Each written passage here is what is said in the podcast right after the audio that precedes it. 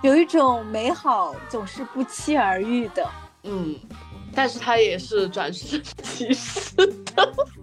我因为我觉得从一开始我觉得他很作，包括我身边的呃一起观影的同事都觉得他很作。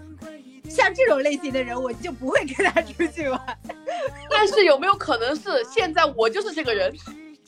因为他其实是很小心翼翼的去问了你这件事情，他其实更多的不是想听到你说不满意，而是更希望你听到你说有一些改进的空间这种话。就他让我感受到的是，原来在冲突面前，我可以去这么兼容对方，然后去表达出我的诉求。我个人觉得，就是这个你刚刚说的三明治法则，嗯，怎么说呢？就是有一种柔和的 PUA 行为。就是听到这些允许啊，我就觉得好离谱啊！就是当初禁止的条款好离谱啊。嗯，就是这个这个剧情的矛盾点就在于，莎娜喜欢上了一个非穆斯林的男孩，就可能我看了十年节目才信任你了，但是我听了一句你的坏话，可能立马就拉黑。对，我刚刚为什么会说出那两个字呢？我真的是没有学到小福的半点啊。在说世界早安，诗人的脑袋装着那远方，窈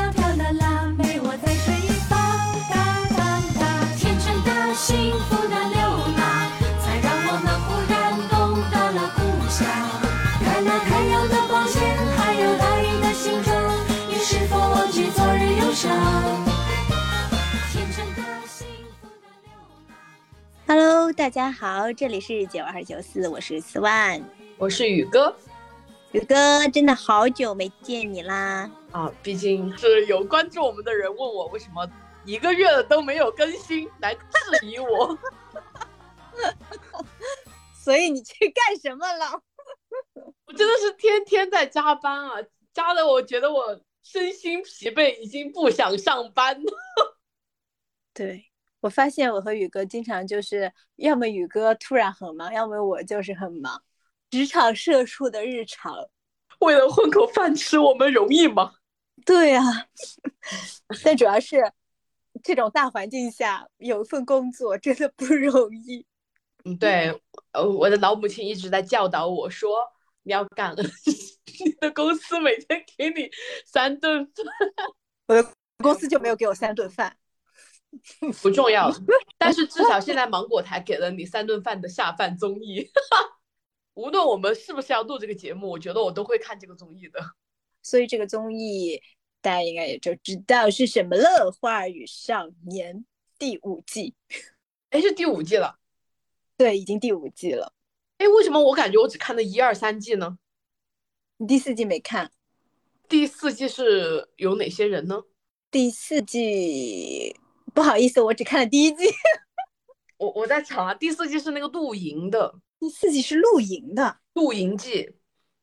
我我想起我当时我的姨妈推荐给我过，但是我没有看，因为可能是因为是嗯去年去年的吧，去年那个时候应该不太能出去玩，所以可能就是露营，而且去年不是很流行露营嘛，是吧？啊，对的。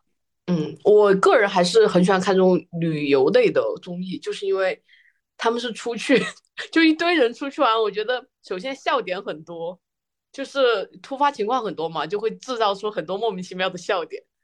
然后还有就是他出去玩，我个人也是很喜欢出去玩的那种人。但是你自己的个人精力是有限的，而且金钱也是有限的，不一定什么地方都能去，所以看别人出去玩也很开心。是的，是的，就是看到别人出去玩，我还有一种啊，我也想去这个地方的感觉。哎，对，就是被种草，而且你看着别人怎么玩，你还就多少还知道我如果去这儿能怎么玩，或者可以去这儿玩什么。是是，我就是看这一季他是去的中东的沙特阿拉伯嘛，第一站是沙特阿拉伯，然后我就发现哇，原来那个峡谷中间穿梭。这么好看，但我相信实地可能就变得很晒啊，很热啊，就是 就就就可能体感会稍微差一点。但是我们作为观众去看这个节目，就会有一种哇，视野开阔了，因为他拍的都是很多航拍嘛。但我就很神奇，我完全没有想过会很热这个点，虽然我很怕热。你打开了我思路，我看到他们那种就是裹着那个呃毛呃头巾，对，裹着头巾，然后还在里面穿的就是那种在沙漠行走嘛，我就猜猜到肯定会很热。你是想想起了那个秦岚的纱巾吗？对，我觉得他们国家也有海边城市，应该会刮来些许海风吧。我真是天真的，在比如说埃及这个。国家它就是海岸线很长，是吧？它是有海风的，因为它。但是你想想，呃，就是金金字塔的那个区域啊，嗯，可能也是一个很露露天的一个大场地，然后太阳也应该也是直射的，可能离海边也不是很近。是的，嗯，这样的城市应该确实挺热的。但是完全不会影响我想去玩的这种心情，是因为我觉得很多地方都很热啊，对吧？嗯，然后它还有很多特色特点在里面。哇，你看个综艺还看出特点来了？我听你说，就是因为我今年玩了不少地方，我刚从三亚，你就很喜欢总结是吧？就是我就发现，你比如说你从三亚回来，然后我去了很多海岛嘛，然后就感觉。嗯，好像都长得差不太多，有一些风情会不一样。但是如果看到沙特那种有沙漠，然后有很多峡谷，那种感觉又是另一 另外一种，你会在其他地方是看不到的。嗯，哎，不过我现在挺想去沙漠里看看的，因为没有感受过。哦，特别是就是。节目里面啊，就《花儿与少年》第五季节目里面，他们不是有那个就是在沙漠里面看星空吗？嗯，动心，感觉很爽，很妙。我个人还蛮喜欢看星空的。不过这么说起来，我在沙漠里面看过一次星空，那个场景确实就是因为周边都很低嘛，然后又很黑的情况下，那个星空看出来，看起来就感觉心无旁骛的感觉。哦，是的，是的，是的。就突然你在一个很好像很忙碌的行程中，突然有了一有那么片刻是属于你闲散的坐着，然后看看星星的这种，其实是很美好的。比如说我在三亚去捡贝壳，就是赶海的时候，我们大晚上去了之后，抬头一看，哇，好多星星啊！哇，那是北斗七星吗？真的是这样的，就是呃。他可能是很无意，因为他们这个行程是特地去沙漠中心去看这个星空。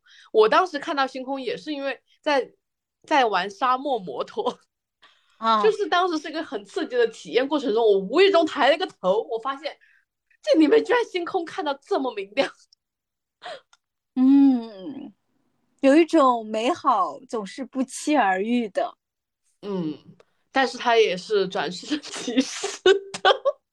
对，快乐都是转瞬即逝的呀。是那个扫兴的旅游人吗？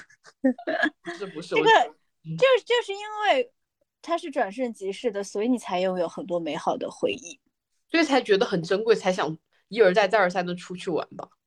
啊，有可能，真是。哦，不过这一季啊，有一说一，我我个人很满意的是，我觉得每一位嘉宾我都很喜欢。真的吗？啊，你难道有不喜欢的吗？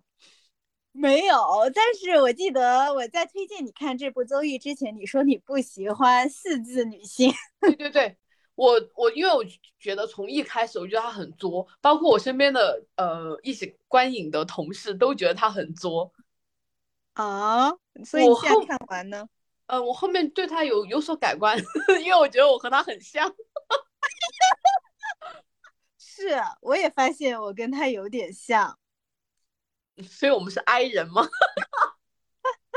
对，就是我我会自言自语一个人在家里，但我不会去逗那个摄像头啊，我觉得他逗摄像头有点傻，对不起。嗯，就是他会跟一个生物说话，或者是一个物品说话，其实对我也会这样。然后我我更多的是真的会自言自语。啊，是的，就很会自言自语。然后还有一点就是他在，他特别能够共情到那个王安宇嘛，就是在王安宇有情绪的时候，因为他其实很怕自，他是非常有责任心，非常想把这些事情安排妥当，然后要按照他的那个脑海里的那个规划去走，不然这个事情就容易失控。我是猜是他是这么想的，迪丽热巴就。反正就共情到了他，我其实当时也能共情迪丽热巴，我也是，是吧？嗯，虽然我一步步看着王安宇这个过程啊，我最开始觉得他安排的井井有条，然后后面逐渐有些时候场面有一点点失控，然后他也很无奈，然后他情绪还是有受到一定影响的时候嘛，我我能懂他，但是我还没有共情，但是后面。呃，热巴开始去安抚他呀，然后跟他讲说他很懂他，怎么就通过他讲的一系列语言中，我好共情热巴呀。对对对，我特别能够感受，能够感觉到热巴此刻的心情是什么样子的，他为什么会说这样的话？但是我跟他有一点不一样，就是他之前，嗯，讲他共情的过程中嘛，然后他讲到一个，所以他都喜欢，他只喜欢一个人出去玩。嗯。呃，这点我我我还好，我猜到他一个人出去玩应该是很放松很谈，因为他如果跟其他人在一起，可能他会考虑这考虑那，那就会让他很累，然后他就玩的不舒服，肯定是这个样子。如果是他一个人，你看他又能自言自语，他也很爱沟通，就就应该会很很舒服很自在的一个状态里。像我的话，我其实是喜欢跟朋友一起出去玩的。我呃对，就是我，我好像没有一个人出去玩过。我有自己出去玩的经历，但是我我自己出去玩的点和他些许相同的地方是，就是嗯，想自己安排就很简简单嘛，就是自己安排自己，不用顾及任何事情。我很害怕过程中，比如说又不满谁的心意了，然后我可能就会很担心这个人可能。对这个项安排不不满嘛？他他可能不开心，然后我我该怎么办？我就很焦虑。我以前会这样，然后我就觉得自己出去玩确实蛮，就是很放松，就是我想干嘛就干嘛，我安排自己干嘛就干嘛。但是我又很享受和大家一起出去，特别是现在人变懒之后，觉得和大家一起出去，你可能不用想所有的事情，也挺棒的。哦，对对对，其实我发现你刚刚说的那种很容易顾及到对方的一个情绪，本身就是他可能是那种比较容易挑剔，然后要求高的一些人吧。就是像这种类型的人，我就不会跟他出去玩。但是有没有可能是现在我就是这个人？哦，就是你觉得自己是这样的人是吗？嗯，我现在觉得我很感谢，就是经常和我一起出去玩的旅伴们。他们应该都忍受了我很多，因为我有什么洁癖啊，反正乱七八糟的生活作息很奇怪。就是我我自己也是很怕麻烦的人嘛，我相信每个人都很怕麻烦啊。就是去考虑到别人的感受，我做这件事，大家对方开不开心这种事儿，我就很不喜欢去做。我宁可就是对方是一个有要求的人，那他把事情规划好，我可以跟随他的脚步，我可以就是他在这个旅行里面，在某一站觉得很。很不舒服啊，或者是很开心，他去这个地方很舒服，但是我可能去不太舒服。那我可以，就是如果他允许的话，我可以在这个站的旁边有某一个咖啡馆里面等他。如当然，如果他是觉得希望跟我一起前往的话，那我觉得他可能还需要一一件一件事情，就是他需要让我对这个事情产生兴趣。就比如说像赶海这件事吧，就是我本身。对赶海的欲望是没有那么强烈的，对这件事的兴趣不浓。但是后面是因为觉得晚上好像没什么事儿做，然后我又因为一些其他事情答答应对方要去陪他赶海，然后我就。去了，但是我在这个过程中呢，赶海的过程中，我还是发现一些乐趣的，就是自娱自乐，相当于是在哎，这个东西挺好玩的，然后给它捡起来看一看，然后再抬头看看星空啊，这种就属于这种类型的，我觉得还能接受。但是有些行程呢，是我可能就完全不会去接受的，就可能对方安排好了，我自己不愿意去，我就会协商，就是说。呃，可不可以就是你去这个行程，我去另一个行程，就是我是可以接受分开的。嗯，你是不是能够接受？就就是你可能对我的行程不感兴趣，但是我对我的行程是很感兴趣的。那然后我对你的行程又不感兴趣，那在这个这个时间点，我们就可以分开行动，我是可以接受的。我很早就接受了这样的情况。对，但是我发现有些旅伴他是不不愿意接受的，他一定要是在一起去做一件事情。尝试一下十多个人组一个团出去，他就知道了，人是要分开行动才行的。是的，也就两个人出去，你能接受吗？能接受吧。我就你讲到去三亚玩，我去三亚也有这样的经历，就是之前我和小熊猫去的那次，我们本来是只是去冲浪的，然后报了课程，课程结束之后还有几天就是休闲游，我们也跟他一起去了，因为我我他还有 CY，我们三个人一路的，我和 CY 毕业旅行去过三亚的，所以景点我们都玩过了。但是觉得不要扫兴嘛，不做扫兴人，所以小熊猫想去的景点我们都去过了。最后两天我们就在宾馆里面待着，我就觉得已经很累了，因为前面几天在学冲浪，已经很耗体能，又玩了几天景点，然后那天我就开始，我就只想在宾馆里面睡觉，我哪儿都不想去。他们就一心想去酒店游泳池游泳啊，然后想出去户外。我说那你们自己去你们的，反正我不去，就是互相尊重嘛。嗯。就我觉得这样的旅伴，就是我觉得舒适的旅伴，就是大家不勉强对方出去做什么。对，就如果他不跟随，就是他你说出这样的话，他也没有因为你这样子而感觉到不舒服。哦，他们只会觉得，呃，我没有去，嗯，有一点点遗憾，因为他们觉得那个活动挺棒的，那个泳池的活动。就是我觉得像王安宇还有迪丽热巴，他们可能就会有这样的被这样的情绪给困扰住。如果他们不是这样的，我会觉得这样很很很 peace。嗯，我很能理解他这个点，就是我觉得他们两个都很接人，还有就是，嗯，大姐秦海璐也很接人，就是她很有计划性。我以前出去玩的时候，就是，嗯，就我个性很接的过程中，我觉得我计划好的东西，然后没有照这个计划去实施，我很难受的。特别是出去玩，然后提前做好攻略，但现在好像就这样吧。那你现在做人嘛，不要难为自己。就你现在还会做好攻略，然后出去玩的时候没有按照攻略走，你就不也也没事了，是这样吗？嗯，现在稍微好一些了，还是不敢把话说太绝了。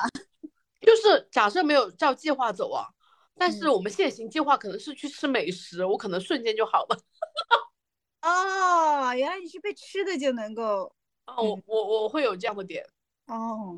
那那比如说吃和我准备玩的景点里面只能选一个，这个时间点只能选一个的，然后最后大家都想去吃，那我是同意的。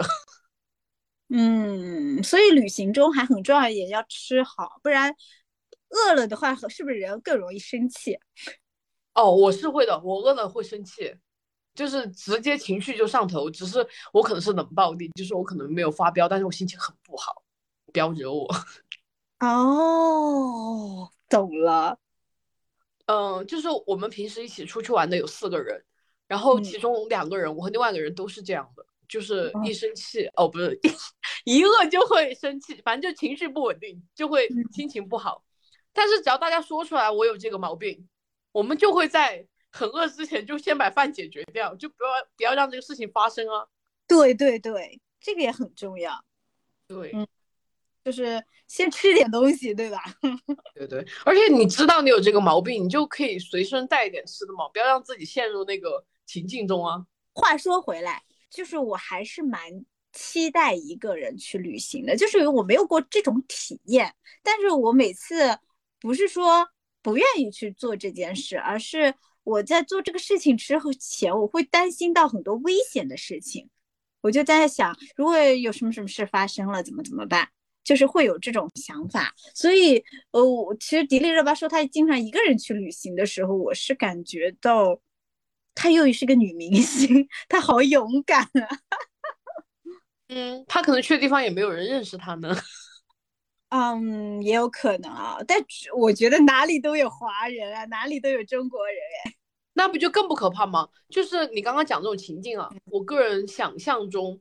我如果一个人出去旅行，我会觉得有点担忧的情况，一种是去比较偏远的地方，就是可能信号不太好，就是不太能有网络，我可能会有点担心。还有一种情况就是我去国外，我语言不太通的情况下，我可能会很担心我一个人。别的情况下我觉得还好，哎，都能解决嘛，长着嘴就问，手机有信号就查路嘛，只要你不迷路，能找到住的地方、吃的地方，就能活着回来。关键还有一点就是你，就是我们担我的担心点可能在于会遇到坏人，是这个点。遇到坏人，你有信号可以打幺幺零啊。已经不信任到这种地步了吗？你假设我是去的国外呢？如果这种，所以我就说语言不通的时候，我会很害怕。还有就手机信号不通。对，就一个人旅行，还是去一些安全的地方会比较。就是自己能掌控的地方。你首先先选那种，就是呃，如果像我这样比较担忧的情况下，你在国内长期自己出去玩，然后你之后再换到国外。嗯，提前做好攻略，比如说就是你像你讲的这种报警啊，或者是嗯，像国内的呃，就幺二零这样嘛，就是急救电话，你只要知道，其实也没有什么担心的。还有就大使馆的电话嘛。啊，是的，是的。嗯，在这个节目里，我比较喜欢的是，呃，其实是另外两个人，一个是秦岚，一个是。嗯，胡先煦，小胡是的，我觉得百灵鸟真的太好笑了，他真的是自带，嗯，自带笑点出场。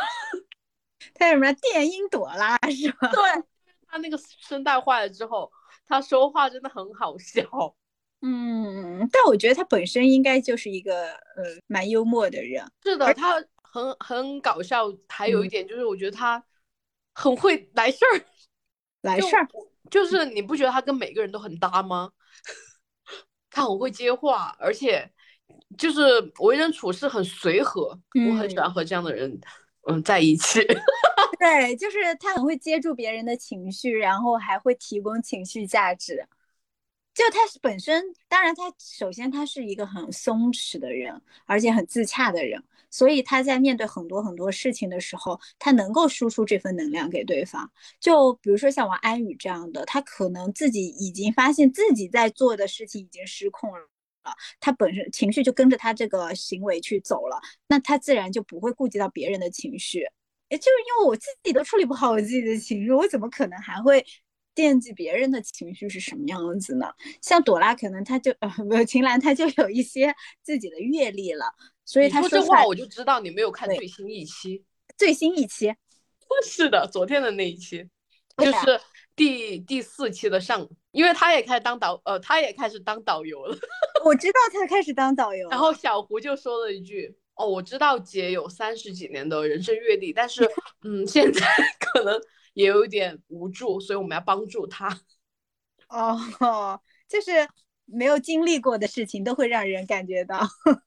是的，出去玩，我觉得这一点就是，呃，魅力之一吧。就是突发事件实在是太多了。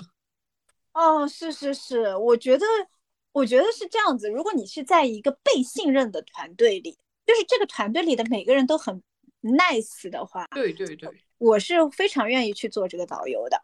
就是我会帮大家过规划好行程，然后去跟每个人对行程，然后发现大家有没有想去的，然后安排到每个人。然后就是如果我犯错了，大家也是非常宽容的一个态度，我会很愿意去尝试一些新的东西，更会去承担起这份责任来。但如果这个团队里面是有那么一两个非常挑剔的人，遇到你这种第一次的行为，他就是。还是觉得你做的不够好，然后就比如说像王安宇，他在处理一些事情，他可能觉得自己做的很好了，然后他问那个呃海陆，嗯对，海海陆就说不满意，对吧？就他就很直接嘛，而且就是表达的诉求，就是他说出这样的事情的时候，其实我如果我其实当时是能够共情到王安宇的，因为他其实是很小心翼翼的去问了这件事情，他其实更多的不是想听到你说不满意，而是更希望你听到你说。有一些改进的空间，这种话，因为他当时情绪已经不太好了，他不是说一个很自信的一个状态去问你的，他其实已经很忐忑的在问你了。所以，如果当我很忐忑的去询问一个人的意见的时候，虽然他告诉我的是实话，但是我还是会感觉到很受伤。其实，所以我是能够那一刻我是能够共情王安宇的。嗯，就你刚刚讲的这个点，我也觉得为什么这一季未播先火，有一个原因，呃，可能其中之一是因为很久没有这个节目，就是出去玩的。你想上一季是露营季嘛，他都没有出国，然后现在好像终于有一季有个大动作，然后大家很关注。还有一个就是预告里面就感觉每个人情绪特别稳定，然后都没有说就是会撕裂的那种感觉，就大家现在都很喜欢看这种。和平共处，是的，就是可能早些年还会有一些那种职场综艺里面什么勾心斗角啊，是什么的，就是有可能是恶魔剪辑。但是但是很多人他去看那种，嗯，就是有冲突，但是这种冲突最后被平复，我觉得还是蛮让人成长的。就像在王安宇和胡先煦在那个房间里的那个对话，我其实倒回去还看了一遍，就相当于我看了两遍，因为我觉得。小胡就是一个高情商、沟通非常具有沟通能力的一个表达者。我那天还跟宇哥说呢，就是我那，就他让我感受到的是，原来在冲突面前，我可以去这么兼容对方，然后去表达出我的诉求。我以为在对方其实有些情绪，虽然当然王安宇没有很暴躁啊，或者是没有很很撕裂的那种，他只是。崩了，他他心态崩了，对他心态崩了，有点生气。然后，然后小胡呢，他还是会，就是给了一个空档，说我去倒杯水，对吧？回来之后再说，嗯嗯，我嗓子有点不舒服啊，就是稍微稍微让对方有一点情绪下来。哦，你嗓子不舒服，我可能还得，嗯，稍微要照顾一下你，因为你比较生病了嘛。然后就是。其实是在缓和对方的情绪，然后慢慢的他又说，就是他，我觉得你特别棒啊之类的，就是他其实是站到对方的一个角度。其实，其实，在王安宇整个过程中，他一直是相信自己的规划是非常好的，嗯，就是非常优质的。然后他还自信嘛，所以他才能够一直固执己见的，就是我要让带让大家去体验这个这个这个那个那个的。因为他非常自信，自己的计划是就是按照他这个计划走，大家一定很舒服。但是他这点没有被看到，反而还搞砸了。就是他自己很在意的东西，然后被小胡接住了。小胡说：“啊，我我我是觉得你非常的棒，而且你非常照顾我，你特别棒。我不是因在这个什么摄像机面前才这样说，就是他首先和对方站到了一起，然后。”然后对方开始说一些问题的时候，他就会说啊，那我跟你好好掰扯掰扯啊，就是他会用一种很松弛的一个语态去把这个他的诉求表达出来。你看你一开始怎么怎么样，但王安宇他也是一个懂比较明事儿的人，所以他在听到这些话的时候，他也会意识到哦，我自己确实存在这样的问题，好像我我的视角太单一了，我只站到我个人的视角上，没有注意到这些。我相信王安宇他不是故意的，他可能就是觉得这样更方便，或者是他忽略掉了他其实另一个导游，就是他可能觉得另一个导游好，就就这些，或者他说啊，我明天对一下，呃，这个去后天的行程，他就他可能就觉得啊，我应该先把这个事情做起来，他并不是故意去忽略掉小胡的，但是小胡提出来之后，他意识到了，然后小胡也 get 到他意识到了这个问题，他并没有穷追不舍去。哦，说再说这个事情是就，对吧？然后他就，他反而就会会又回到了一个情绪状态，就是因为他好像发现对方在自责的一个情绪里了，然后他就会说：“我真的觉得你很棒。”然后慢慢的，对方也开始有一些笑容展现出来了。然后，哎呀，我你还我要我一个弟弟来哄你吗？什么什么那种，就开始讲一些。开玩笑的话，然后他真的是增进人，就是很会表达自己的情绪，然后也能照顾到对方。他这个时候就是活跃气氛嘛，就是突然一下把那种就是大家还在心平气和在谈，就是把这个谈心嘛，就把话说开了。然后他一下把这个气氛给你拉活跃起来，让对方好像会愉悦一点点。对我当时看到这段对话的时候，我就我就突然感觉到，天呐，就是。人还可以这样做，对，还可以这样做。就是我当时其实很带入那个小胡的角色，我就想我会怎么说。就是我放着对方已经开始说这样的事情的时候，我可能也会直接直接说，那你也有做的不对的地方啊。就是我可能不会就是很很、很生气的去说这个事情，但是我会被对方的情绪给影响到，这个还蛮难的。就是当我其实特别容易被对方的情绪所影响，就是如果我发现对方是一个就突然暴躁了，其实我能共情到他的情绪，我自己也会处在一个暴躁不安的一个状态下，就是相当于是被对方情绪给拉着走了。但我不应该这样，我应该更应该做一个安抚对方情绪的人。但是，在实操过程中啊，就是虽然我刚分析了那么多，但实操过程中，我可能更多的是去走到了对方情绪里，而不是像小胡这个样子有有这样的一个非常高级的一个处理方式。当时就觉得哦，学到了，学到了，但是学以致用，学到到用到，就可能可能还是得多练习。嗯，难的，我觉得这个点就是。嗯，他不仅这一个事情，包括我刚刚提到，就是他在疏导，就是现在的秦岚，就是在做导游的过程中，他不是也提到，就是我觉得他他讲话都有一种先捧对方，然后再在这个过程中发表自己的感受，就可能让对方更有那个情绪去接受你讲的内容，因为大家都不喜欢听听那种批评的话嘛，然后或者是跟你对立的意见，可能你都。我个人觉得人都有点逆反的，就就 我不是很想去接纳别人。那如何能让对方能接纳自己的意见？那首先你先把对方说 开心的，也不光是开心吧，你就让他放下防备了，就证明我们是站在同一条线上的。我能，我也能理解你，但是我也有我的看法，你听听看我的看法怎么样？对，他他没有说很强硬的说，我就这么想的。就是假设是碰呃，就是我代入的想啊，如果是当时王安宇崩溃的那一瞬间，我可能真的就是直抒，就是直接就开始讲我我的想法，我可能最多就是能把我想说的说了，我根本没有想到要照顾到对方的情绪，或者对方怎么样才能听得进我讲的话。我觉得他是把这些东西全部都想过了，也有可能是他处事态度就是这样。我觉得有两种，一种是天生的，就是他对于对方的共，他的共情能力非常强。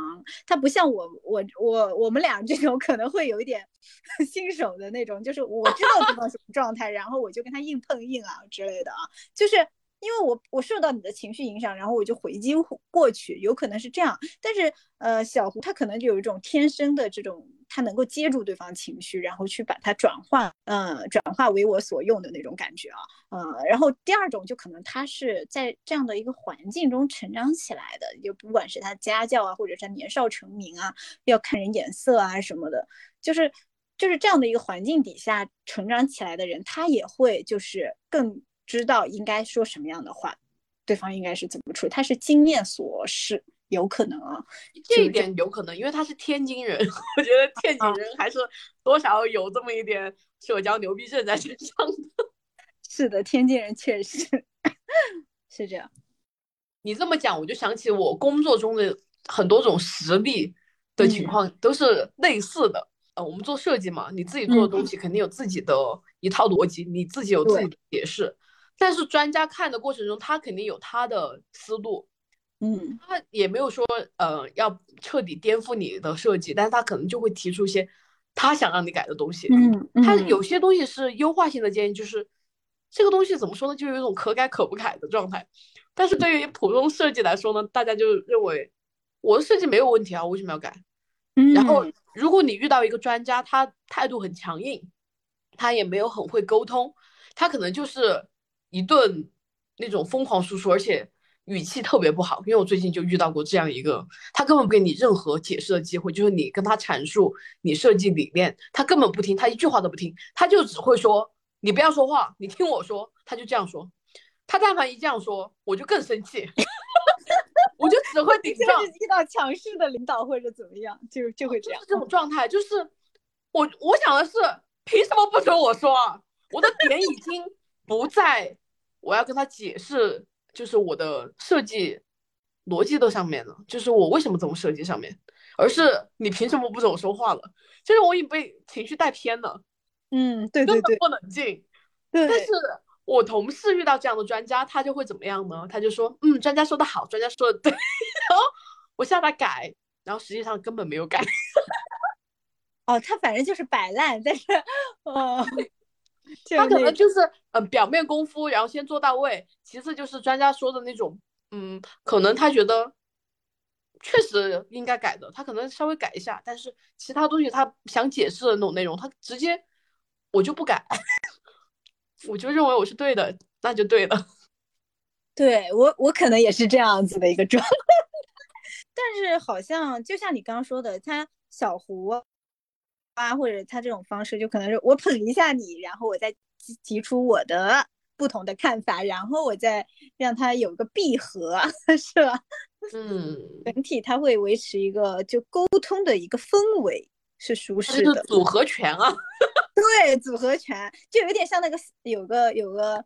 管理上面叫什么三明治管理法，就是你当你批评你的下属的时候，你首先不能批评他，你要先肯定他。就是一件事情，他肯定是有利有有利有弊的嘛。你首先要肯定他那些做得好的部分，然后再说你的改进意见，就是这样，对方会更容易接受接纳你的想法。就我突然想到，我之前我在。管理下属的时候，我我我有时候我其实那时候不知道是这这种方法，但是我会告诉他们，你这你是一个很棒的设计师，就是我平时看到他的优秀作品，我一定会夸的，就是哇这个这个想法真好，然后我说嗯这个这个真的特别棒，然后就是我是属于那种。就这个，你东西做得好，真的好，我就会很夸你；如果你做的东西不好，我就可能会就很批评你的那种人。然后，但是我有时候得到的意见，可能就是我的批评有时候太多了。所以，所以当当我的下属，就是我发现他其实可能内心是个敏感的人，他就尤其是设计师，他是他是会更桀骜不驯、更有个性一点的人，他其实是。嗯，更更欣赏自己的，就是他很对自己作品是稍微比较自信的一个状态。然后，如果有一天我发现，哦，我的下属他做的这个作品太水了，然后就是我觉得好像 PPT 就能做出来的东西，我可能也会跟他说，我就说，就是我觉得你这个今天的发挥有点失常啊，就是不像你该有的样子，就是可能会这样是说一下，就是就是我不会。批评你的作品做的不好，但是我会告诉你，你今天的可能就是不符合我的预期，或者是不符合你本身对自己的一个要求，是这样子。然后我就发现，哎，其实我也没有让他改，但是他最后他会说，那我调整一下。那我调他调整完之后，我就觉得，嗯，挺好的。虽然虽然只是比他原先的好了一点，还是没有到他正常水平，但是我会鼓励他这种就是。去愿意自驱去进步的这样一个行为，所以我会暂且的，就是，呃，就是最多这样他稍微改一些细节的地方。我觉得人都是需要被肯定和鼓励的，尤其是我们现在这样子，就是当其实我们很多人都很焦虑，就是当你能够在他某一个点上跟他说，你你肯定他，你肯定他本身作为一个设计师的一个能力。因为平时你一直在夸他嘛，但是你偶尔失常的时候，我还是会说你确实做的不够好。那他又做了一个改进的 措施的时候，我觉得还是要鼓励，以鼓励为主的。就是我也觉得，你当你愿意听好话的。对，就是当你发现他进步的东西的时候，你一定要鼓励。鼓励就是乘胜追击去鼓励，但是我有时候发现我在工作中可以做到，但是我在生活中我就有很难做到。嗯，就像你刚刚讲这个点啊，我个人觉得就是这个你刚刚说的三明治法则，怎么说呢？就是有一种柔和的 PUA 行为，其实是嗯，其实是有种互相利用的关系的情况下嘛，就是。他也需要得到你的认可，就下属也需要得到你的认可，然后你以后对他有一个更高的评价，也对他的升职会有帮助。还有个点就是，你也需要他做更好的东西，然后你才能向上交更好的东西。就大家是互相利用的。我觉得你说的也挺对的，就是我我之前就是在上家公司的的时候，就经常被说我会特别会 PUA 别人，因为我的 PUA 是那种。就是会鼓励，鼓励式发，就是鼓励让鼓励的让你达到我我的要求的那种，就是 有点让好多领导都会这样，而且自愿呃，而且现在现在人都知道他是在 PUA 我，就是我能接受 PUA，但是我不能接受画饼。怎么说呢？可能就是 PUA，感觉呃他还是认可我的。画饼他只是想让我帮他完成这个东西，很单纯的利用。嗯，还有就是我不喜欢打压，就是我也不喜欢这样的环境。就是他他这种也算是 PUA，他总是 PUA，但是他他是负向的，他是负能 PUA。对他的 PUA 并不能，并不能让我们买单，提高效率。对，就是无法让我们买单，反而阻碍了我们和他之间的沟通。嗯，对，是会有这样的。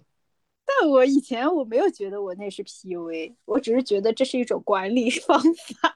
我的 PUA 是带打引号的，就是怎么说呢？这是也是一种话术，对吧？就是我没有说，呃，你纯纯就是在，嗯，就是把它引导向一种不好的方向，是吧？我觉得是比批评好一些。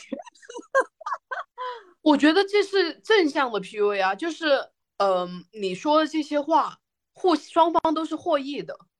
嗯，就是我们同平时说的 PUA 啊，就是常规下的 PUA，确实，他表达的是，嗯，我为了达到我的目标，我去，嗯，让让对方为我付出，但是对方获不了利，这是常规说的嘛。但是你刚刚说的三明治法则，我认为是互互惠互利的。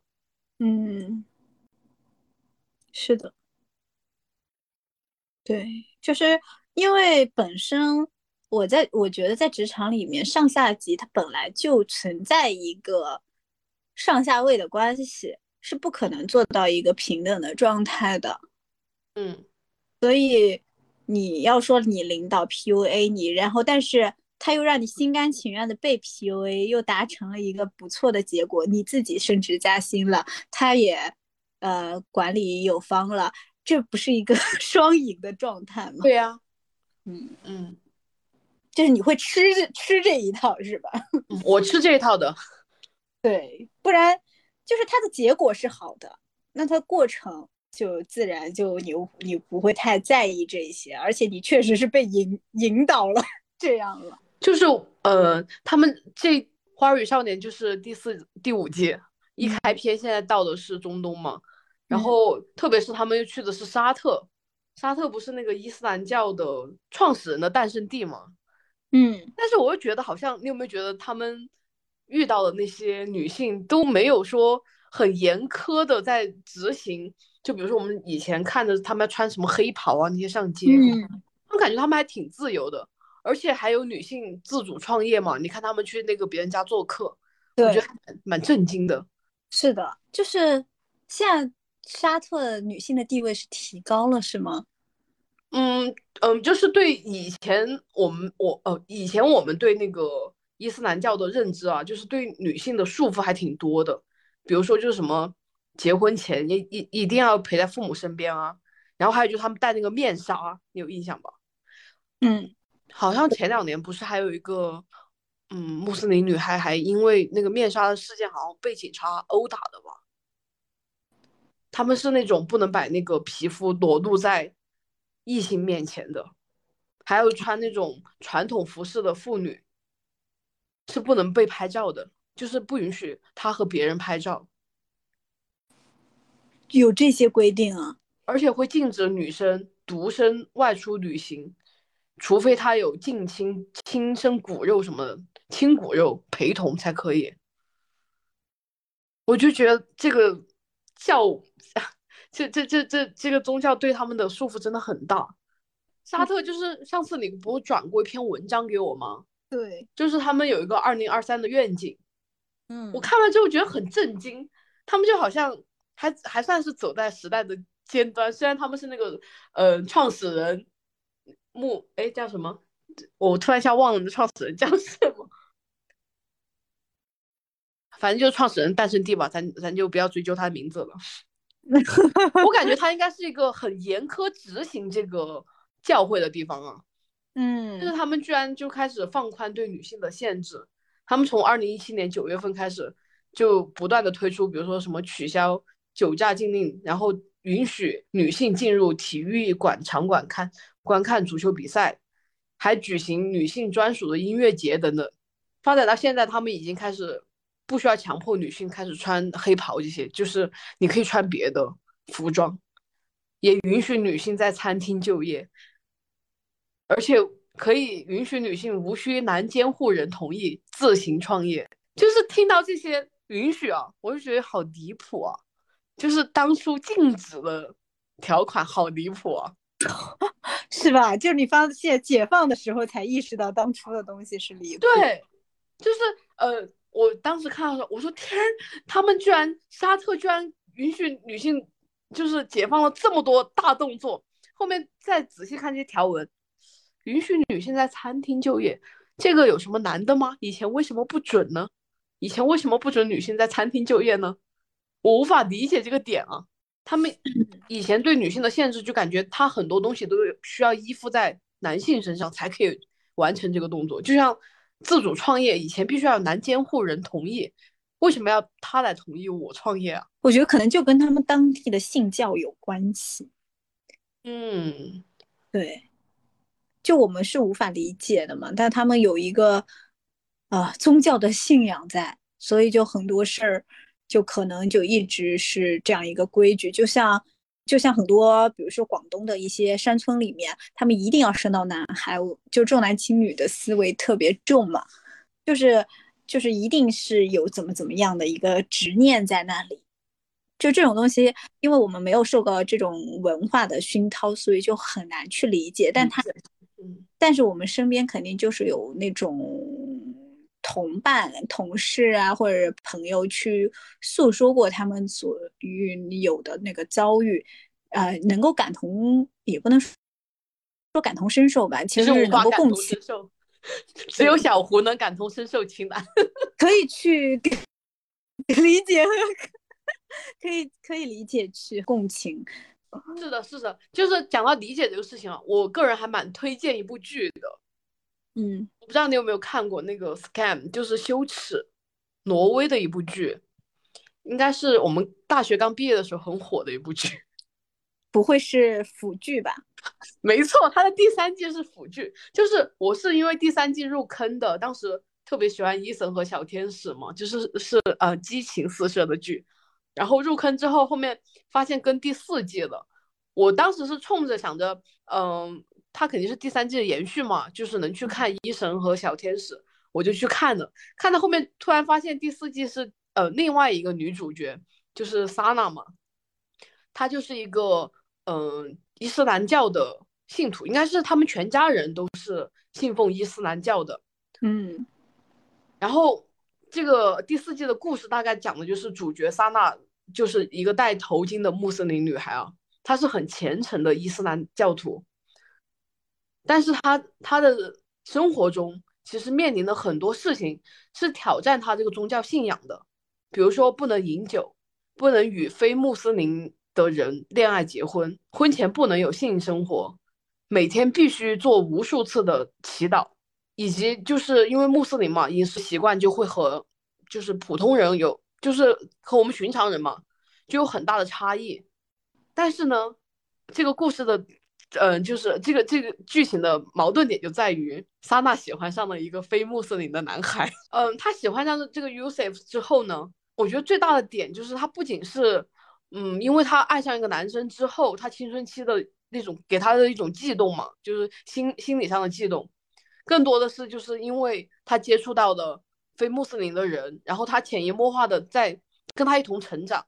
呃，你可能你如果是个穆斯林，你以前身边可能更多的就是和你同样宗教信仰的人，你可能看待社会的方式也比较局限，你可能也会对，就像莎娜一样，他对他自己的宗教可能没有那么的清晰的认清醒的认知，因为他可能就是从小因为家里面信这个教，所以他就跟着信，他可能也觉得为什么同样都是花季少女。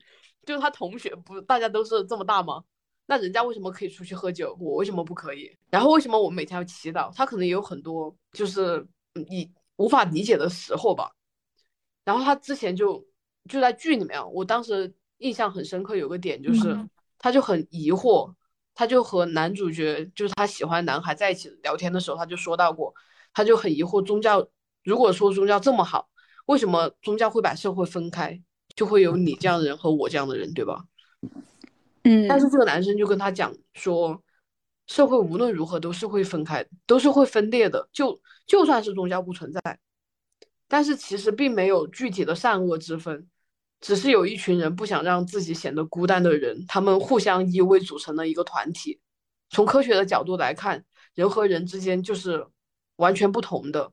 或许是为什么社会需要宗教的原因，因为人不同啊。而且民主的理念就是，并不是建立在任何人完全不同，而是建立在每一个个体的价值平等的基础上。嗯，但是这个理念其实是从科学上是无法得出的嘛，所以。就是你作为一个信奉伊斯兰教的人啊，你就只需要展示出真实的伊斯兰教就好。我觉得他讲的就就就蛮豁达的吧，让我觉得，就像你刚刚突然提到无法理解他们这个民族的时候，我就觉得不是每一个人他都要去信奉这个宗教，他才能获得宗教里面的一些精髓吗？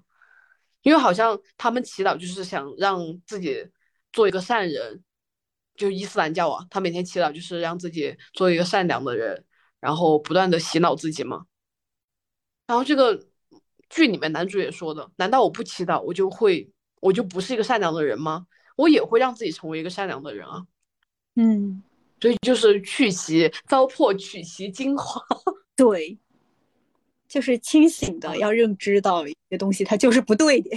哦，对，呃，我觉得你说这个点也很对，就是，嗯，因为有些东西可能不是你自己选能选择的，像我觉得萨拉的这种情况，虽然我我对宗教不是很，嗯，不是很懂啊，但是通过看剧里面，我觉得他不是自己能选择的，比如说他出生在这样的家庭，他就已经是了，他能否脱离这个宗教，我也不太能确定，但是他以前对于宗教。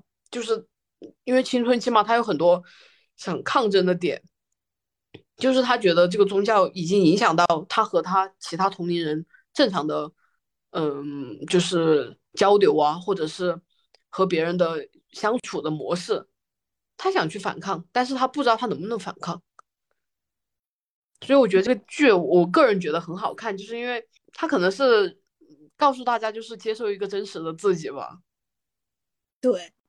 可能。我记得之前小福好像他就喜特别喜欢你说的这部剧的男女男主，然后就把他们作为一壁纸 哦，就是没有做到这么露骨，可以还是要点点的，就是腐女可以去看一看。我现在推荐的是第四季，没有什么腐不腐的。OK，好好，但是你讲到啊。我我再补充一个，你讲到腐的这个问题啊，就是同这部剧里面第三季的男主角嘛，他和萨娜也是很好的朋友。然后当时就是萨娜在学校，嗯，因为他的嗯宗教信仰啊什么的时候，就是会受到别人欺负嘛。他就在和嗯小天使，就是第三届男主角啊吐槽的过程中，小天使就问他说，嗯，萨娜，你为什么对人的态度总是这么强硬呢？嗯，然后萨娜这个时候就说：“你可以试一下以一个穆斯林女孩的身份在这个国家成长，因为他们是挪威是呃欧洲那边嘛，其实相对还是比较开放的城市。”嗯，然后他说：“你看你能不能做到不强硬？其实他是他的强硬是为了保护自己，就是可能很多人会去抵触他们这样的宗教信仰。”嗯，然后。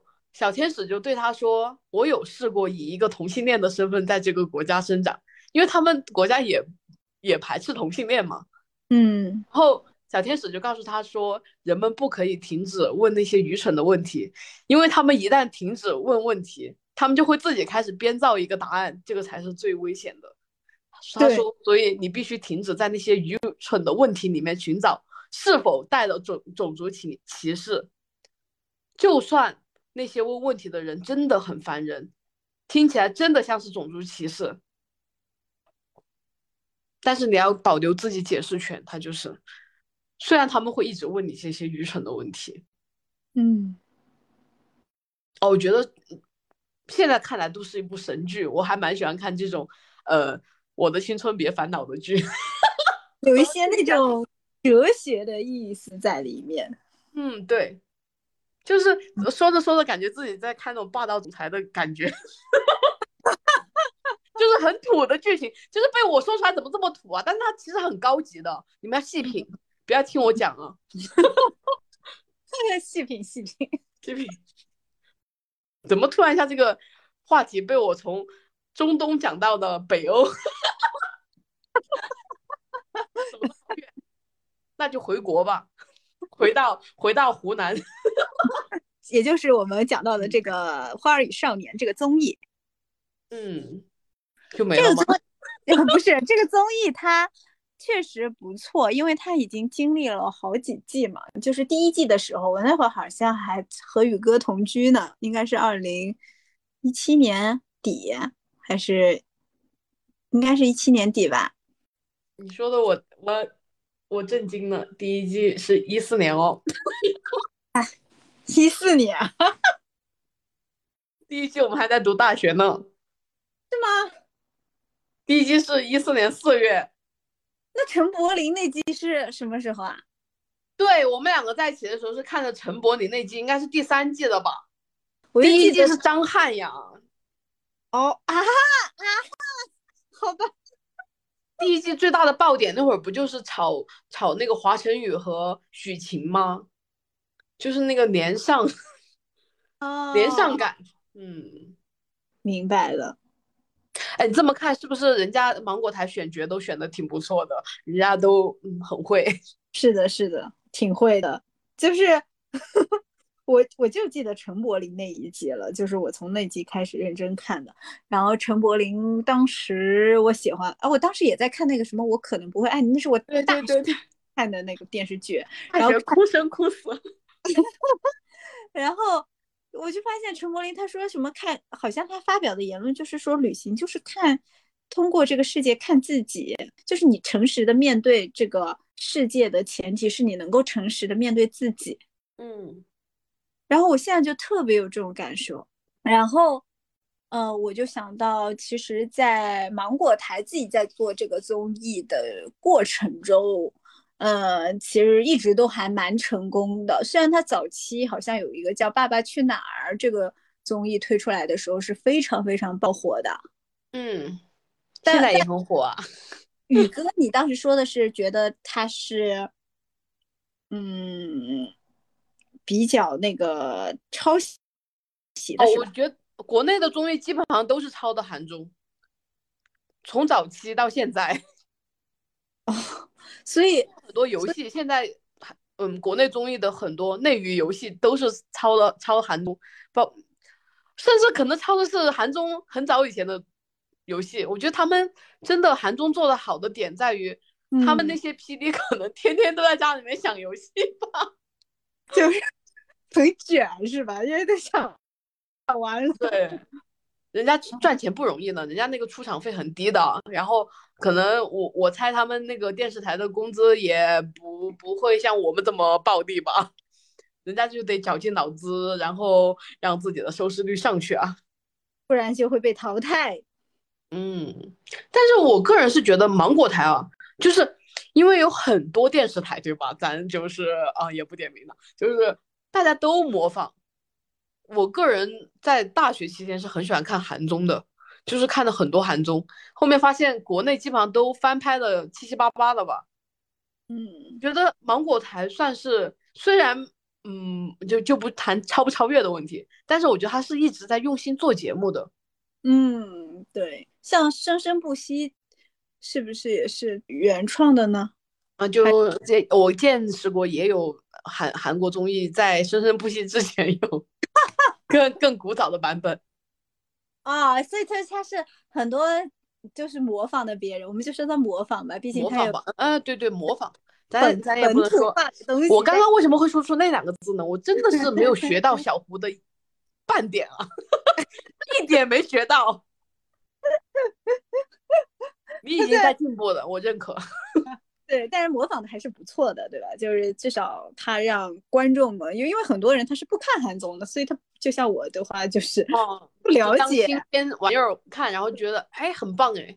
哎，对，还做的还挺不错的，还能让我共情。我记得最新一季的有个什么《生生不息的宝岛季》，就有一首歌让我听了大概十几遍，后面我还单曲循环了。那首歌就叫《归来》，是呃是李宗盛写的，李周李宗盛、周华健还有一个张震岳，当时他呃他们是嗯有个组合叫纵贯线，嗯。对，就是他们，呃，有首歌叫《归来吧》，就是其实有一种游子，就是像台湾归回回归祖国的怀抱，嗯，这种，然后游子回归家乡的这种感觉。我当时听大家众人群群星去唱这首歌的时候，其实是特别，哦，对啊，然后觉得这太就是歌词写的太棒了，因为我自己也写过歌词，但是 就是相比之下，就发现这种 差距就来了。我们什么？我们在模仿新闻生态馆吗？你在模仿钉钉吗？怎么还写上歌词了？我之前不写过几首歌啊，我也写 rap。你真棒，还给公我现在的公司写诗歌，虽然后面这个项目黄了，然后还我跟你说，我真的觉得你真的是个很棒的人，但是没有但是，就在模仿模仿这种让你心情愉悦的。交流对话模板，但是你但是呢？但是呢？但是我也要向你学习。在这里说吧，我确实也没有写过歌词，好吧。然后就扯远了，扯远了。然后说回来，就是说他们的这个综艺节目是非常不错的，而且我记得有段时间好像是营销号会发一些，就是他们有个制片人还是。之之类的叫吴梦之，就是专门写文案的，给他们综艺写文案的，啊，然后就挺火的，就说他总是能把很多东西写进对观众的心里，就包括像什么《再见爱人》这种综艺节目，是原创的吗？嗯，我不敢确定他是不是原创，但是也看见过，像明。明星大侦探啊，密室逃脱啊，这种这些大逃脱绝对是，嗯，就就是咱以前看过别的版本。OK，就是我现在已经没有办法分辨谁是先出来的。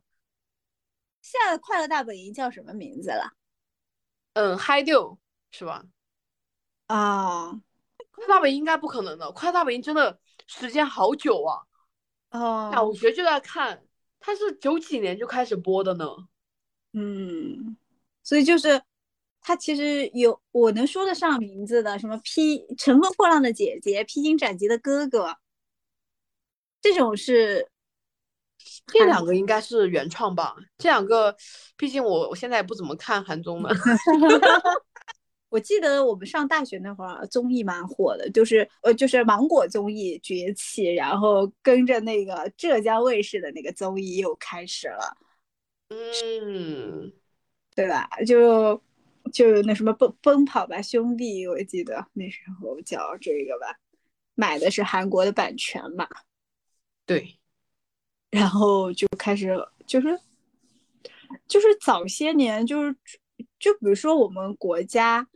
早些年，互联网、电商还有这种文娱类的东西，它其实是不，嗯，相比于国外一些发达的地方，它就是没有那么发达。所以，就是那个时候去引入一些、模仿一些 优秀的作品的时候，其实还是很容易吸粉的，还容易爆火的。但是他们制作精良，也能打败其他台啊！你看，就像这种《花儿与少年》啊。也有类似的节目嘛，就是那个叫什么林志玲参加的那个节目，我印象好像是东方卫视的，嗯，就某某姐姐吧，就虽然也是模仿的韩国的综艺啊，嗯，我感觉它和《花儿与少年》是同根的，就是同源，嗯，但你没有觉得《花儿与少年》就热度大很多吗？我我刚刚提到林志玲，你都不知道是哪个综艺是吧？我知道，我知道，我那会儿看过那个综艺。我记得林志玲还有黄渤都上了那个综艺。对对对，那会儿东方卫视不还有个《极限挑战》吗？极限挑战我还蛮喜欢看，极限挑战还挺火的。就是其实那个时候有很多，就是呃东方卫视啊、浙江卫视啊，还有这个芒果卫视啊，其实大家都都在一个竞争的状态下。其实至少我作为一个观众，我其实三个台的 综艺都会去看的。但后面就变得 没有什么，没有什么。市场了，就就只看到芒果 TV 了，可能是他们营销做的很好。不是，有没有一种可能性是你只有钱买一个频道的会员，你买了芒果卫视？还有 爱奇艺呢，还有腾讯呢。腾讯自自制的一些集综艺也很多。你看，腾讯综艺我还蛮喜欢看的呢，毕竟，呃，前段时间不是有沈腾的吗？沈腾的是什么？现在就出发。因为有沈腾和范范丞丞，他们两个真的很好笑，真的超级喜剧人。OK，然后还有就是爱奇艺自制的什么一年一度喜剧大赛，这两年有的。哦，对，爱奇艺和马东的关系就比较紧密。对，奇葩说这种，嗯，还有李诞的那些节就综艺，对吧？嗯，脱口秀大会之类的。其实反而现在都是这种自制综艺，反而也比较火，都没有听到浙江卫视啊、东方卫视出过什么作品了。你没有觉得我们很久没有打开过电视了吗？对，但是一般来说，综艺很多综艺它是，比如说像芒果 TV 他们的一些综艺的话，它应该是同步的，湖南卫视是有的，对吧？嗯，它是会播放的，这就是呃，我们家除了我之外，我的大姨妈也很喜欢看综艺，她也只看芒果台的。这样的电视，它的功能更多的是投屏。哦，对，对，对于我们来说，确实都是投屏。但是对于老一辈的人来说，他们就还是在看，就是直播嘛，他们相当于看的就是直播，电视台的直播。对对对，电视台也是有复播的。嗯，他们还看复播，毕竟他们睡得晚。现在的综艺都有些百花齐放了，就职场类的综艺也很多，证明他就在到处试水，看哪个挣钱就干哪个，不挣钱不干呢。啊，对对对，就也是一个尝试的阶段，嗯，挺好。让我想起我以前特别喜欢看王一博跳舞的时候那个阶段，嗯，就是我关注过一个很喜欢翻。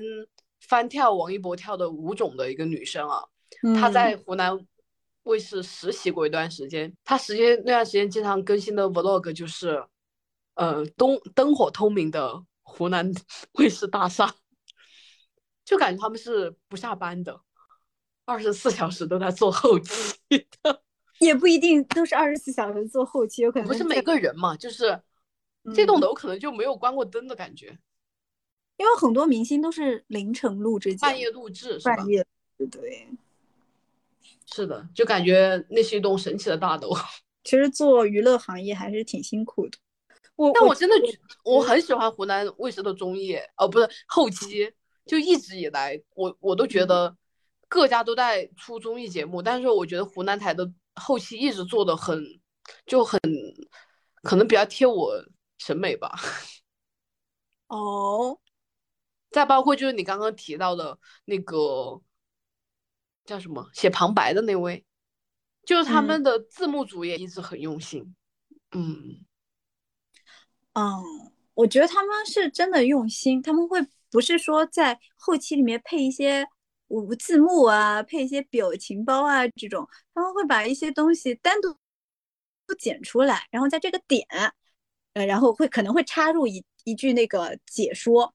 或者那个话外音，然后说，然后就开始有个倒叙，然后就把这个这个点给放大了，然后集中的去呈现这个人物。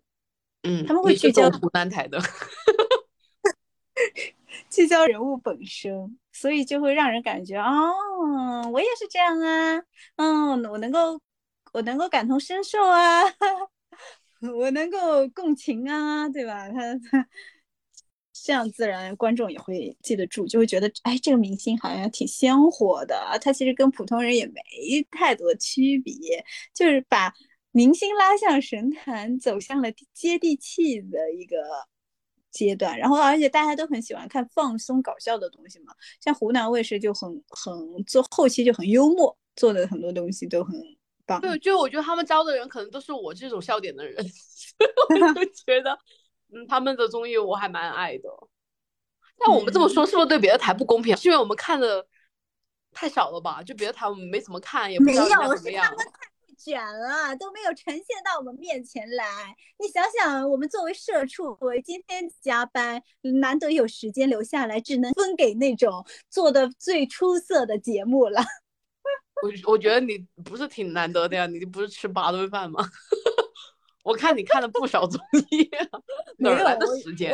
没有，我很多都是看碎片的，要么就是快剪，要么就是 集锦，要么都是那些。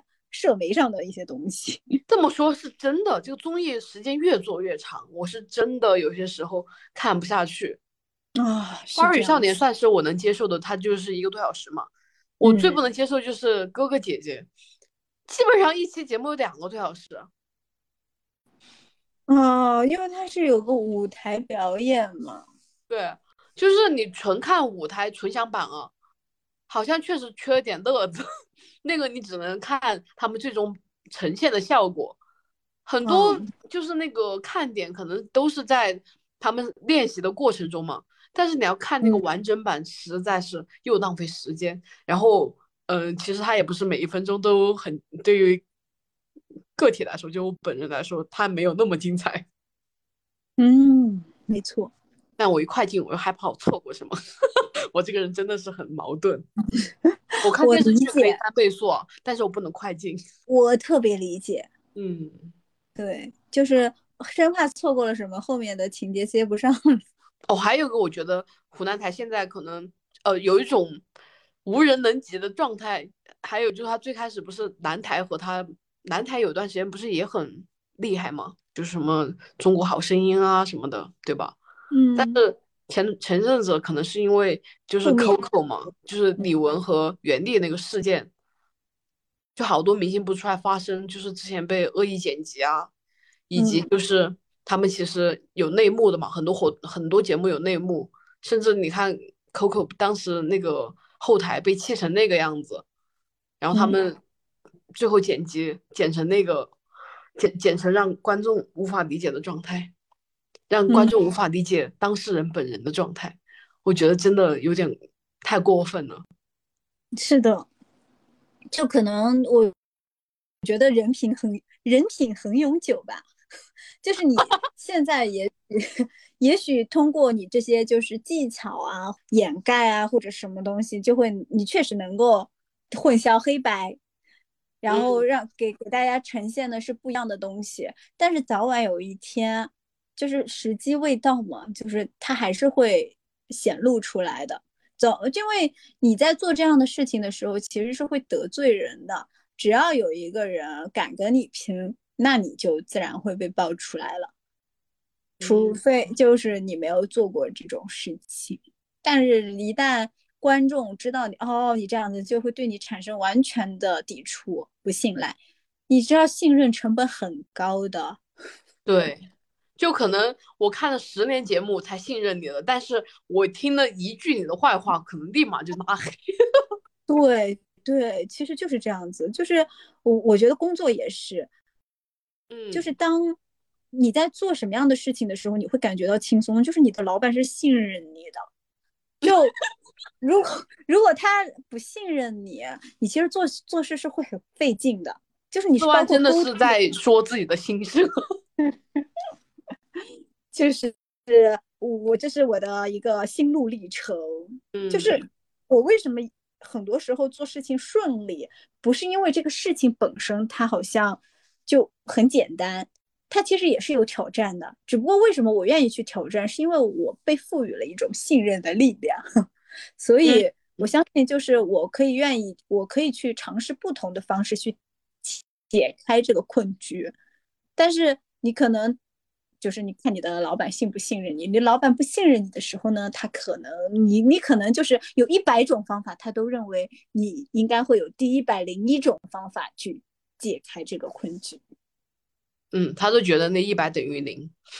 是的，对，就是这样子的。所以，就包括你对，就像说回来嘛，就是你对综艺的或者电视台的信任也是，尤其是媒体是，就是你一定不要去做自砸扫招牌的事情，或者是就是去做这种恶劣的也然后反伤人的事儿吧。就是因为大家在做，天在看。我我以前就是想的是，我说什么来着？我我就是觉得千万不要去得罪，就是那些生活在底层的人，因为因为你得罪了他们，最终结果可能就是他们什么都没有，他就会拿命来跟你拼。其实我觉得，在这种慢的综艺里面，其实能学到很多关于人生的一些思考的。就是，尤其是在我为什么说刚刚说喜欢秦岚啊，就是因为她很多话很治愈，然后她是一个通达的人。尤其是在你目前比较困境的一个状态下去看这这种类似这种慢综艺啊，其实呃，也甚至是打开自己，尤其。我记得前段时间我去看湖南卫视有个叫《去有风的地方》嘛，我很焦虑的一个状态下，我去看这个综艺的时候，我是能够被治愈的啊。因为我觉得是那种放松状态下，人就会出一些人生感悟。对对对，节目就很容易升华。对我现在特别理解两个字，叫自在，就是人要活得自在，他才会充分的创造力，或者是他才会能把调动他自己的一个积极性去做成一些事情。所以，如果你此刻 在一个焦虑、迷茫的一个状态，或者很很不舒服的一个状态底下，不管是人际关系还是生活中的一些东西，当然，我觉得大部分都是来源于人际关系啊，就是可以去看一下这些综艺，有时候给自己放个假呀，或者也未尝不可。我觉得是没有别人怎么做人的，就可以在旅行中，或者仅仅只是通过看这些。嗯，综艺就能收获到很多关于自己目前的问题的一些思考，可能并不是因为他们教你怎么做了，而是你真的看见了、领悟的。而且我觉得，就是也不一定非要这么正儿八经说我要去学什么，就是像你刚刚讲的感觉，好像有点心理压力。我去看个综艺，我还要从中获得一些东西，就有可能真的看综艺就是放松自己。对你可能。就像我们根本没有想过，我们看这个综艺会学到东西。嗯，是的，就是意外收获，就感觉又放松了心情，竟然还学到了东西，这个综艺真了不起。没有预期就是最好的预期。嗯，对对对，话都是你说的。我还是觉得，在自在的一个状态下，人才会变得更松弛、更更快乐吧。嗯，祝大家都都能快乐。快乐，be happy，happy every day。Hi Bill，好了，我们今天就聊到这里，下一期应该不会再开天窗了吧？应该不会了吧？OK，好，那拜拜喽，拜拜。着，